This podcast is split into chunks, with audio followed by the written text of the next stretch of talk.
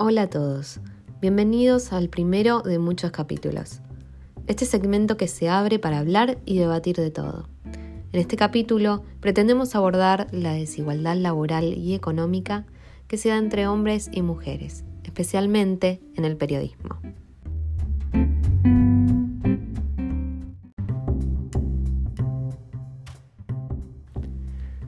Desde que tenemos conocimiento, se ha consolidado una división del trabajo que asigna roles de género. A las mujeres se les asigna el trabajo reproductivo y doméstico, tareas del hogar y relacionadas al bienestar y cuidado de la familia, mientras que el trabajo productivo remunerado le es asignado a los hombres. Estas diferencias se ven reflejadas en todos los ámbitos de la vida. Tal es así que los deportes inicialmente solo eran para los hombres el deporte era considerado como un elemento constructivo de la masculinidad, por lo que no daba lugar a lo femenino. Alentaba el contacto y la agresividad y la feminidad estaba atravesada por la fragilidad. Culturalmente, la masculinidad siempre llevó asociado determinados conceptos como la fortaleza, valentía, agresividad y la autorrepresión de la afectividad, y la feminidad a la comprensión, delicadeza, afecto y cuidados. Con la lucha de las mujeres por derribar estas creencias y lograr una mayor igualdad entre el hombre y la mujer, poco a poco el discurso social se está transformando. En mayor o menor medida, estos estereotipos de género siguen persistiendo hoy en día, y así como el deporte femenino está supeditado al deporte masculino, también lo hace el periodismo deportivo. Además, esta inequidad de género se puede apreciar en la representación que hacen los medios de comunicación, especialmente los abocados al deporte. Cada vez existen más periodistas deportivas mujeres, pero los medios de comunicación aún poseen una visión androcéntrica, una mirada que sostiene el discurso que el deporte es una cosa de hombres, más cuando nos referimos al fútbol.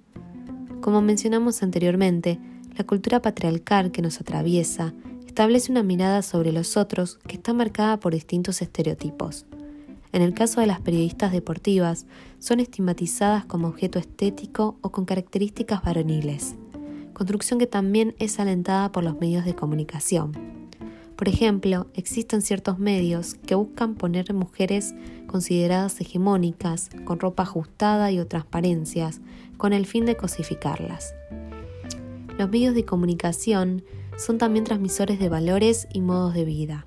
Poseen una importante influencia en el modo de construir un modelo de sociedad. En el sentido de ver y ser vistos, los que están visibles son los mismos que ejercen el poder y que continúan perpetuando esta desigualdad. Cuando vemos la grilla de programas sobre periodismo deportivo, vemos que la representación de la mujer es muy baja y casi nula en algunos casos. Sin ir más lejos, un ejemplo de esto es el programa ESPN F90, que posee 10 integrantes, todos hombres, o Sportia, que posee 11 periodistas, de los cuales solo dos son mujeres, o Pasión por el Fútbol, que posee 6 integrantes, nuevamente todos hombres, y la lista continúa.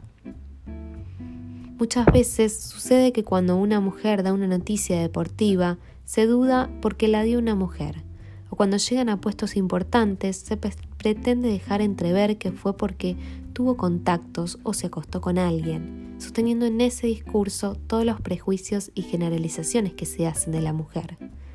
Por ejemplo, en 2020 el periodista Gasulla enunció en el programa de radio donde trabajaba.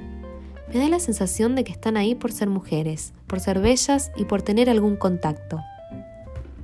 En 2018, en una entrevista, la periodista deportiva Luciana Rubinska estaba haciéndole una pregunta al exjugador Ugati cuando éste le contestó, anda a lavar los platos vos, como si las mujeres solo pertenecieran al ámbito doméstico. ¿O cuántas veces hemos escuchado, con mujeres no hablo de fútbol?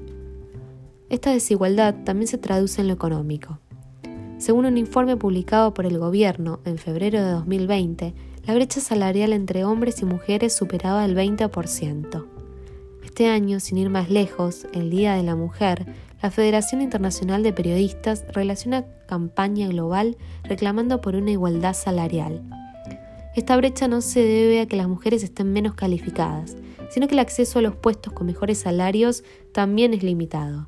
La tendencia es que el hombre está privilegiado en lugares de poder. Por mucho que ha batallado el sector femenino para adquirir más derechos, no ha podido aún socavar estas diferencias en el mundo laboral y económico. Sin embargo, se ha podido ir reduciendo la brecha y tomando terreno en lugares antes impensados. Espero que les haya gustado y nos vemos en el próximo capítulo.